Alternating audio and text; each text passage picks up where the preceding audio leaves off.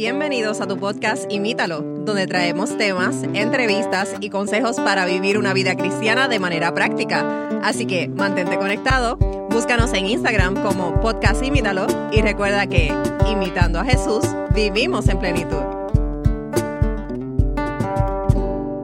Saludos y bienvenidos nuevamente a otro episodio más de tu podcast Imítalo. Y estamos contentos de poder estar nuevamente con ustedes.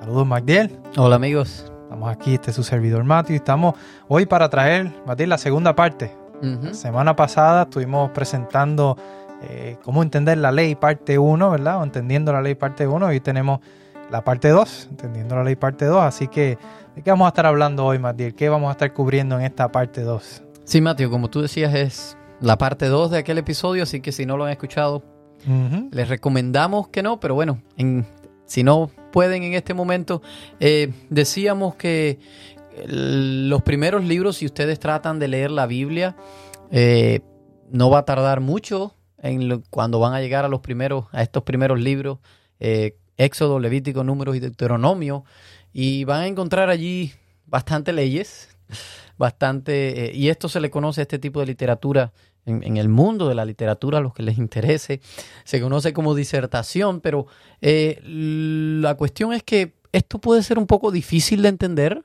eh, difícil de leer y por eso muchas veces ah, vamos a saltarnos esta parte, muchos pueden decir, pero eh, allí hay mucho que, aprender como veíamos en, en el episodio anterior, así que para los que les resulta un poco leer esto, eh, pues aquí vamos a ver algunas herramientas, vamos a tratar de, entender más cómo leer este tipo de, literatura, este tipo de lectura, cómo eh, leerlo mejor. Y vamos a ver ejemplos y, vamos a organizarlo en categorías, así que eh, va a ser bien interesante, les invitamos en verdad que se mantengan conectados durante todo el episodio. Claro que sí, y ahí hablábamos, ¿verdad? De, hay muchos principios que vamos a estar viendo hoy en el episodio de hoy. Pero lo primero que queremos comenzar diciendo, eh, y es que nosotros tenemos que entender que la Biblia no es como un manual, un manual de comportamiento. A veces, ¿verdad? Eh, cuando compramos un, mueble o un, equipo electrónico o algo, nos da un manual de instrucciones de cómo utilizarlo al, al, ¿verdad? Y al dedillo. Al, dedillo y pon este tornillo en esta pieza,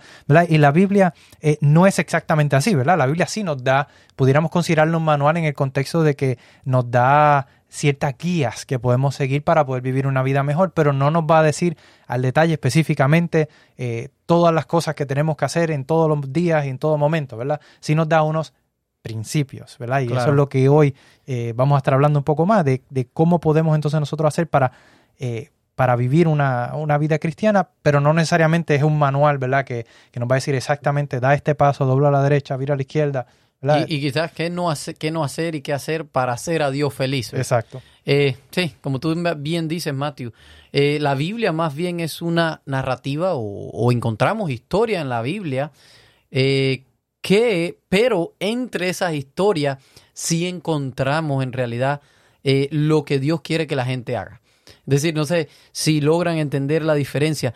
Es entre historias Dios nos está dando a conocer cuál es el plan para, para nosotros, para la humanidad, eh, según el contexto histórico también. La historia esta de la Biblia de la que hablamos, que ya la hemos relatado varias veces, eh, pero siempre me gusta eh, pues traerla para quizás los que no lo han escuchado, y es que la historia comienza con el plan de Dios de gobernar el mundo, pues a través de, de estos seres humanos, los seres que acababa de crear, quienes debían de primeramente confiar en Él, y en su sabiduría. Y, en ese plan, ¿verdad? Porque en, esa historia que estás hablando, básicamente es la historia de la creación, del Edén, de, ese principio, ahí comenzamos a ver un punto interesante, Matías. Y es que cuando Dios establece a estos seres humanos en, el jardín, ¿verdad? Y, prepara todo este ambiente para ellos, eh, les da, comienza con una, una instrucción, pudiéramos decir la primera eh, ordenanza que les da a, estos primeros seres humanos que, que moran en la tierra, es que no deben comer del árbol de la vida. Y es interesante porque aunque esta eh, ordenanza aplicaba a ellos en el jardín del Edén, ¿verdad? Eh, no es parte de lo que conocemos hoy como ¿verdad? los mandamientos o, las demás leyes que, podemos ver en el Pentateuco, eh, sí era como un presagio, porque era básicamente, Dios le está diciendo a ellos, ustedes tienen que aprender a confiar en mí.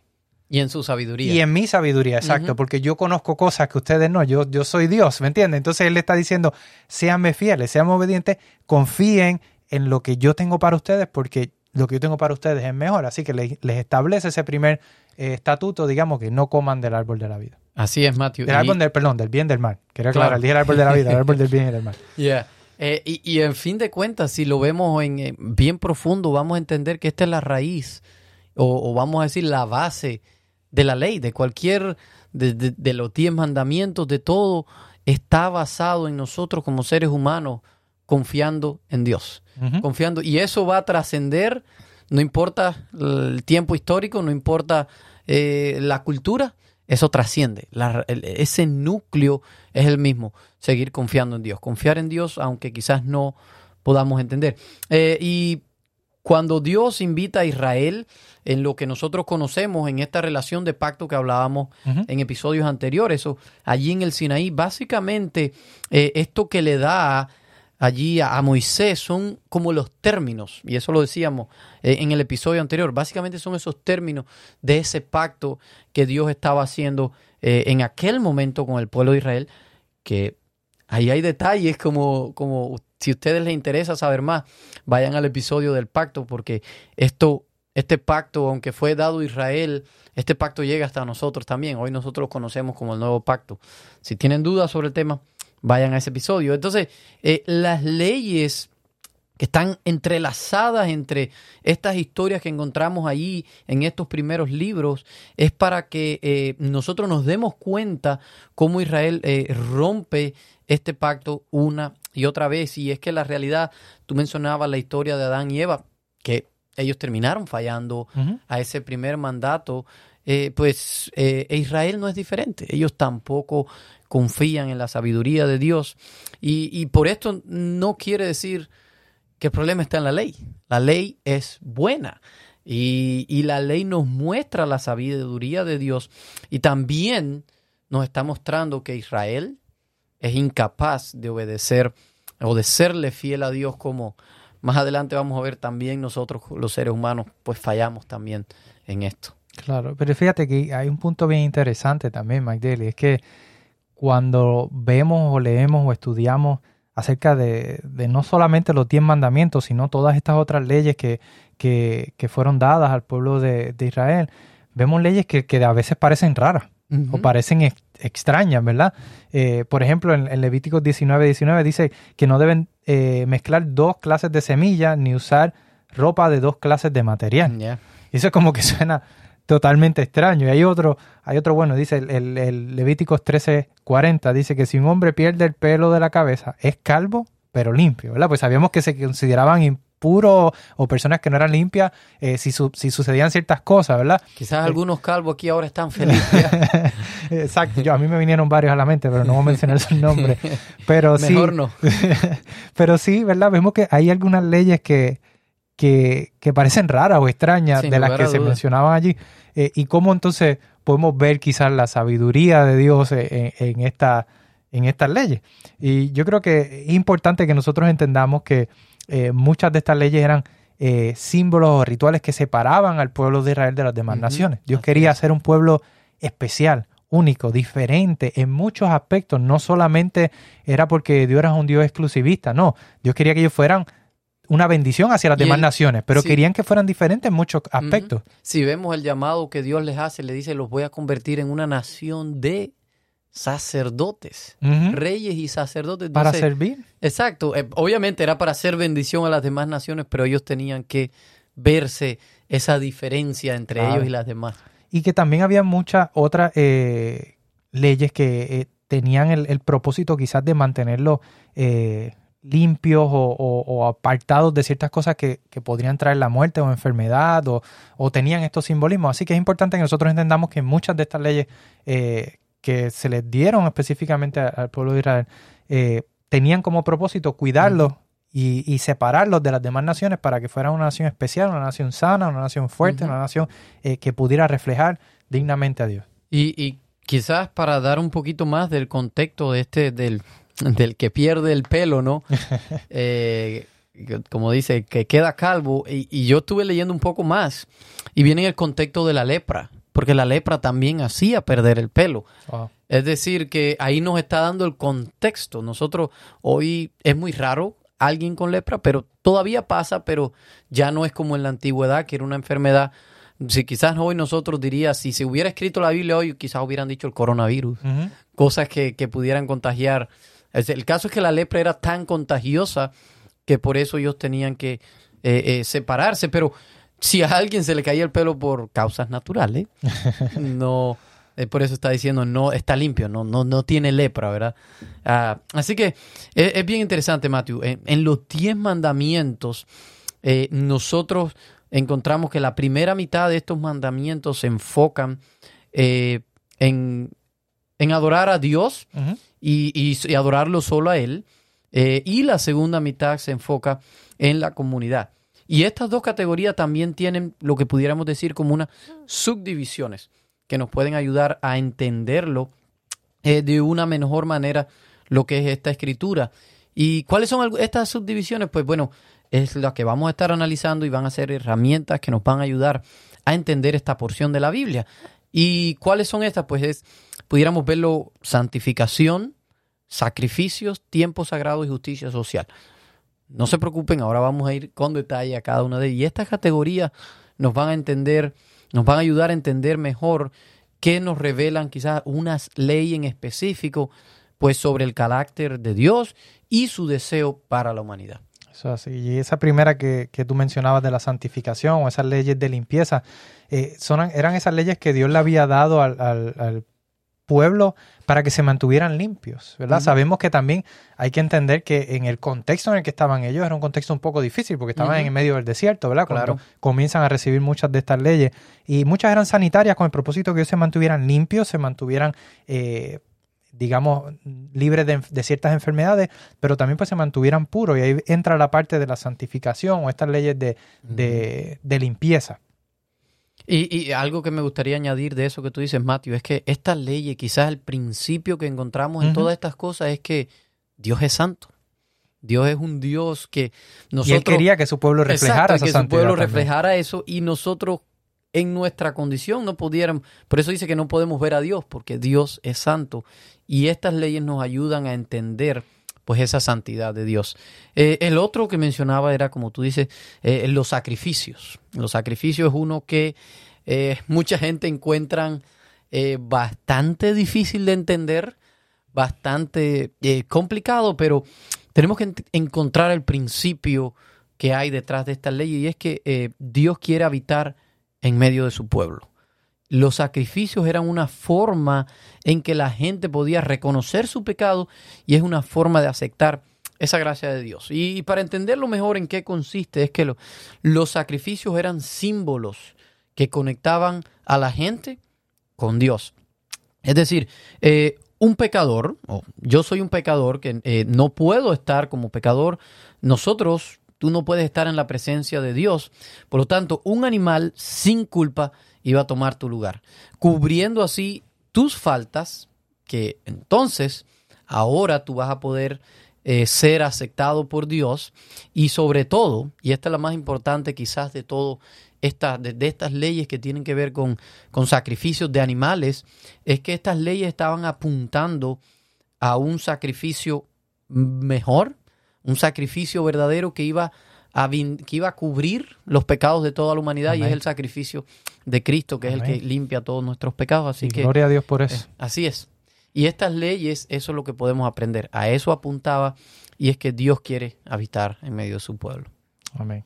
Ah, y el otro, eh, sí, el otro es bien interesante porque eh, es uno que desde ya le estamos diciendo, estamos preparando un estudio sobre esta parte Así que manténganse por ahí atentos porque vamos a estar hablando sobre esto que es los tiempos sagrados. Hay muchas leyes que encontramos eh, sobre esto, sobre tiempos en específico que tenía el pueblo de Israel.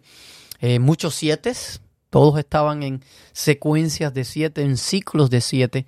Así que de eso vamos a profundizar un poco, pero lo que nos enseña, el principio de esto es que, de estas leyes, es que Dios quiere relacionarse eh, con el hombre.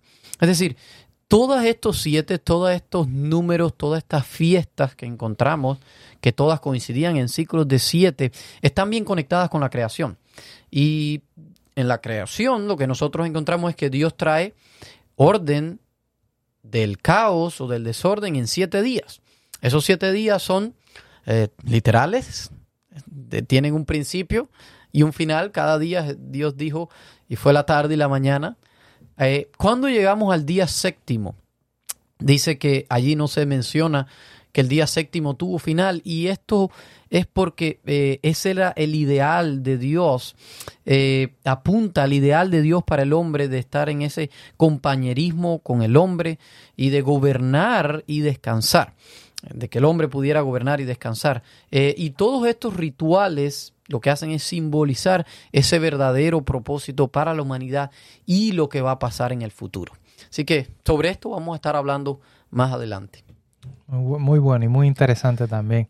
Eh, y el, último punto o, categoría o división que quizás eh, mencionabas al principio era la justicia social. Y esta es una que quizás, digamos, nos, nos resuena más hoy día o nos apela a nosotros también. Es algo, un tema quizás caliente en nuestros días todavía.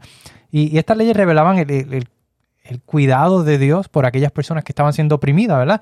Eh, y el cuidado que nosotros también debíamos tener a esas personas. Eh, pero estas no son, ¿verdad?, solo acerca de, ser una buena persona, era acerca de, la justicia, de, ser justo con estas personas. Y vemos que cuando nosotros abrimos la, palabra de Dios en Génesis, en, esos primeros capítulos de la Biblia, esos primeros versículos de la Biblia, encontramos que nosotros fuimos creados a imagen y semejanza de Dios. o sea, todos tenemos un valor importante para Dios. A él no le importa, hay canciones de niños que dicen no importa su color ni, ni, del lugar de donde vengan. El Señor nos ama a todos y, Cristo nos ama a todos. Y ese era el ideal, como tú mencionabas, que Dios quería también para su pueblo, que también amaran hoy. Y por eso esta ley eh, de, justicia social también, o este ideal también lo hemos aplicado a nosotros hoy, o debiéramos también de nosotros poner en práctica muchos de estos ideales y de estas leyes que Dios les, ordenó, les dejó para que ellos eh, fueran justos con otras naciones. Sin embargo, eh, pareciera un poco, no sé si, si pueda responderme la pregunta, pero quizás algunas de estas leyes se ven un poco injustas, ¿no? O, o, no, o omitiendo, porque por ejemplo no dice nada en contra de la esclavitud. Tienes razón, no dice nada en contra de la esclavitud, pero si vemos cuando e, era una práctica común, digamos, en los tiempos de, cuando se están dando estas leyes, tener esclavos. Y era algo normal, eh, a diferencia de hoy día, ¿verdad? Eh, pero aún en cuanto al contexto en el que ellos están, que era algo normal, Dios hace algo totalmente revolucionario porque Dios les comienza a dar leyes y comienza a, suavizar esta cuestión de la esclavitud y comienza incluso a de cierta forma abolirla. Porque Él comienza a decirle, mira, cuando, cuando pasen siete años de tú tener una persona en esclavitud, tiene que esta persona quedar en libertad. Entonces eso era algo, quizás para nosotros decir, pero siete años en esclavitud, pero para aquel tiempo era, tú una vez eras un esclavo, eras esclavo para toda la vida. Y entonces Dios traer estas ideas a su pueblo era algo totalmente revolucionario, que ahora eh, un pueblo estuviera libertando a, sus esclavos. Y, y entendemos que tú podías caer, vamos a decir, si tú pedías dinero, porque tenías una situación. Hoy pedimos al banco y, y hay quien dice, de, de cierta forma somos esclavos. Exacto. Hay quien dice que el que debe es esclavo. Así que eh, por ahí viene. Eh, si tú pedías dinero y después no lo podías pagar, pues entonces tú te convertías en esclavo. Obviamente sí habían leyes de cómo tratar a los esclavos. Tú no podías tratar a los esclavos como quizás vimos en los años 1700 donde eran azotados, sobre todo con los negros traídos de África. Eh, no era así. No era así en el pueblo de Israel. Eh, sin embargo, si tú contenías una deuda, no podías pagarla, tenías que pagarla con trabajo. Sin embargo, como tú bien decías, Mateo, a los siete años. Esa deuda era perdonada. La deuda era perdonada, el esclavo era libertado, la familia completa. Y aquí es donde estamos viendo los ciclos de siete que veíamos en, la categoría anterior. Y en todo esto hay un principio. Dios les está queriendo decir a ellos, yo quiero que ustedes eh, vivan en esta libertad, en esta armonía conmigo. Y por eso Dios eh, comienza desde el principio con ese ciclo y comienza con el día séptimo y comienza con un día especial y un día en el que vamos a, vivir en esa comunión de manera más especial y andar juntos. Y, vemos como Dios sigue diciéndole al pueblo a través de los tiempos, incluso hasta nosotros hoy, Claro. este es mi ideal para ustedes, mi ideal para ustedes es que vivamos en armonía, pero sobre todo que vivan en armonía conmigo, que podamos relacionarnos, que podamos vivir nuevamente juntos, y esa, y esa es lo que Dios quiere para Claro. nosotros. Y, y por eso es imposible, Mateo, vivir en armonía con las personas si no hemos vivido en armonía con Dios. Así que por eso por ahí tenemos que comenzar. Y todas estas leyes que Dios nos da eh, entran dentro de estas cuatro categorías que acabamos de ver. Cada una de estas expresa pues un ideal de Dios para el hombre. Eh, la ley en específico, es decir, la categoría expresa un ideal, un principio. Sin embargo, una ley en específico, como la que tú leías de, la tierra, que quizás esos son los más raros que pudimos encontrar. Pero entonces, en específico, esto lo que hace, expresa ese ideal aplicado, pues en este caso al antiguo Israel, aplicado a esa cultura de ese tiempo.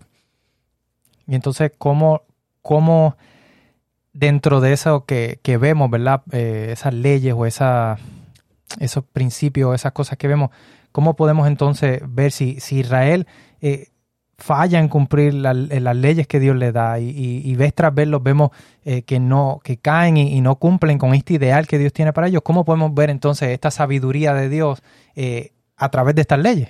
Claro, sí, muy bien, Mateo. La, verdad es que Moisés y los profetas confiaban en que Dios transformaría el corazón humano y así la gente pues iba a poder finalmente confiar en la sabiduría de Dios. Y, y la verdad es que esto nos trae entonces hasta la historia de Jesús. a la que siempre, siempre tenemos que culminar y siempre llegamos. Porque es que no, no hay otra cosa, MacDill, que podamos hablar que no sea de Cristo, porque es, es, es nuestra salvación. Claro. Y precisamente hablando de Cristo, cuando Cristo vino a esta tierra, Él vino para hacer algo que hasta ese punto ningún ser humano había podido hacer y desde ese punto ningún ser humano ha podido hacer como Él lo hizo. Él vino a guardar todas las leyes y todos los preceptos que él había dado y lo vino a hacer de una manera eh, única, ¿verdad? Porque él vino con un propósito, una misión, pero nos dio ejemplo, nos dio quizás ese, eh, eh, ese, sí, ese ideal de cómo se puede a través de, de- de la fuerza de que Dios nos da a nosotros. Claro, y, y Matthew, recordaba ir mientras tú hablabas que esto no estaba, no lo habíamos dicho para, para mencionar. Sin embargo, es, es interesante ya cuando tú decías que Jesús vivió con esos ideales y, y nosotros hay una historia que encontramos donde los fariseos, que quizás ya le habían, o quizás no, sabemos que le habían agregado muchísimas más a esta a, a la ley dada por Dios. Ellos le habían agregado muchas otras, quizás como un cerco para que aleja- cada vez fuera más difícil. Eh, y, y ellos vienen y le dicen a Jesús, mira, tú estás haciendo esto que, que- que no debería ser. Eh, Uno de los ejemplos que puedo mencionar, hay varios que le dice, ¿por qué tú sanaste en sábado? Y, y quizás ellos lo veían como algo malo, como un trabajo, no sé, si tú eres un médico, no sé, quizás estás haciendo algo malo. Pero Jesús le dice la respuesta que le da Jesús, y es lo que nosotros queremos transmitir con este episodio. Jesús le dice, es lícito hacer el bien en el día de reposo. ¿Y por qué traigo esto a mención? Es porque Jesús vivió por el principio de la ley, por lo que verdaderamente significaba, no solo por la letra. Y, y, un buen punto, porque cuando en el, en el sermón del monte, Ujú. Le decía, él decía, oíste que fue dicho, no cometerás adulterio. Y ese- Ajá, sí, esa es la letra de la ley, ese es el mandamiento que él mismo instituyó, Exacto. eh, que nos dice la Biblia que él mismo le dio a Moisés. Entonces, le, Pero espérate. pero él dice, pero, pero tú no estás entendiendo que esto va más allá. Claro. No es meramente, no te acuestes con una persona que no es tu esposo o tu esposa. Él está diciendo, va más allá. Cuando tú miras a esa persona, la codicias en tu corazón, deseas hacerlo aunque no llegues al acto, ya adulteraste en tu corazón. Entonces él nos estaba dando estos indicios. Lo que yo tengo para ustedes va más allá de esta de, de la letra De la que ustedes están leyendo. Es el principio que hay detrás de esto para mí. Yo quiero que ustedes vivan en armonía. Por eso le preguntaban, ¿y cuál es el más grande mandamiento? Mm. Y él decía, amarás al Señor tu Dios con todo tu corazón, con toda tu fuerza, con toda tu alma y a tu prójimo como a ti mismo. Y si miramos los primeros cuatro mandamientos, hablan del amor a Dios. Los últimos seis mandamientos El hablan del amor al prójimo. prójimo. Entonces Dios le está diciendo, este es el principio de mi ley. Claro. Este es el principio de mi carácter. Amen a los demás, amenme a mí, amen a los demás. Y eso es lo que el, el ideal fíjate, que quiere para su pueblo. Cuando lleguemos a, a vivir en la eternidad con Dios, eh, quizás no vamos a tener una ley que nos diga no matarás, ¿verdad? En aquel contexto quizás no aplica. Sin embargo, el, como la ley refleja el carácter de Dios, el amar a Dios, va a seguir ahí. Eso no va a cambiar. Pero espérate, también vamos a tener a, vamos a decir al vecino, como se dice en inglés, o al prójimo, o a la persona que está ahí. También voy a amar a esa persona. Es decir, que el principio eterno de la ley de Dios va a estar por la eternidad, Mateo. Eso es así. Así que eh, lo que Dios nos prometió es que Él nos va a enviar, y, se lo dijo a sus discípulos, iba a enviar, les conviene que yo me vaya porque les voy a enviar el Consolador que nos iba a ayudar, el Espíritu Santo nos iba a ayudar a poder entonces, con, con, los méritos de la fuerza de Cristo, poder entonces nosotros ser obedientes a Dios, cosa que no nos nace, que no, no es algo que podemos hacer, que por más que lo intentemos, nos afanemos, podemos quizás un día ser una persona obediente, quizás estamos hasta fallando en el propósito que lo estamos haciendo, entonces ya estamos igual pecando. Así que es, es Dios que nos está proveyendo eh, de las herramientas para que nosotros podamos cumplir con el propósito de su ley. Así es, Mateo. Y cuando nosotros como seguidores de Jesús hoy leemos estas leyes, tenemos que recordar que estas leyes eh, fueron dadas en el contexto del antiguo Israel. Por lo tanto, nosotros no vamos a poder seguir muchas de estas, aunque lo intentemos. Aunque querramos, no vamos a poder. Pero, ¿sabes? Lo que sí podemos hacer es ver la sabiduría de Dios que hay en estas letras, en estas leyes, y confiar que el Espíritu Santo, el Espíritu de Dios nos va a guiar a esa sabiduría que hay en la ley, a esa sabiduría de Dios, y nos va a guiar, nos va a enseñar, nos, vamos a aprender a amar a Dios y amar a los demás. Y mientras leemos la Biblia, que la Biblia nos va a transformar, cuando estemos leyendo esta porción podemos preguntarnos, ¿cuál es el punto principal? Es decir, ¿Cuál es el principio que hay expresado en esta ley? ¿Qué Dios quiere decirme con, esto que me, aplica a mí hoy? Eso es lo que yo pienso que así debiéramos estudiar toda la Biblia. Claro. Eh, ¿Cuál es la visión sobre justicia social que me enseña? ¿Qué aspectos de la dignidad humana eh, habla en esta ley? ¿Y cómo es diferente de hoy en día? Y estos son elementos que nos van a ayudar a comprender y a ver la sabiduría de Dios en toda la escritura. Así que, eh, amigos, de verdad le invitamos que estudien la Biblia porque tiene un poder transformador y, veamos y aprendamos a confiar en Dios, aunque nosotros no entendamos todo, pero sí aprendemos a confiar en Dios y a vivir por estos principios que Él nos ha dejado ahí en su palabra. Amén. ¿Qué tal si oramos entonces? Le pedimos a Dios que nos dé esa fuerzas para buscarle, para que Él nos ayude. Amén. Padre Señor, te damos gracias porque nos dejas tanta sabiduría a través de tu palabra, Señor. Podemos ver tus principios, tus preceptos, eh, a través de incluso estas leyes que tú dejaste, Señor, que, que nos enseñan que tu ideal para nosotros es que vivamos en armonía contigo y con todos los que nos rodean, Señor. Ayúdanos a poder buscarte de todo corazón. Ayúdanos, pon en, nuestro corazón el deseo de, de buscarte, de, de encontrarte a través de tu palabra y ayúdanos a con la fuerza, Señor, que tú nos das mediante el Espíritu Santo podamos nosotros ser más que vencedores, cumpliendo tu palabra, Señor, y pudiendo ser de bendición para aquellos que nos rodean también, Señor. Que busquemos agradarte en todo por todo lo que tú has hecho por nosotros, Señor. Ayúdanos, danos la fortaleza y ayúdanos a estudiar tu palabra con ansia, como quien tiene mucha hambre, Señor. Amén. Te lo suplicamos en el nombre de Jesús. Amén. Bien, amigos, esperamos que este episodio haya sido de bendición, que haya podido eh, aprender algo hoy. Y les invitamos a que se mantengan conectados. Hay muchos planes, muchas ideas, muchos buenos temas que tenemos eh, más adelante. Así que eh, esperamos que continúen con nosotros y nos escuchen en el próximo episodio. Les esperamos. Gracias por escucharnos. Envíanos tus preguntas y o sugerencias a través de Instagram a Podcast Imítalo o por correo electrónico a imítalo.wpssda.org.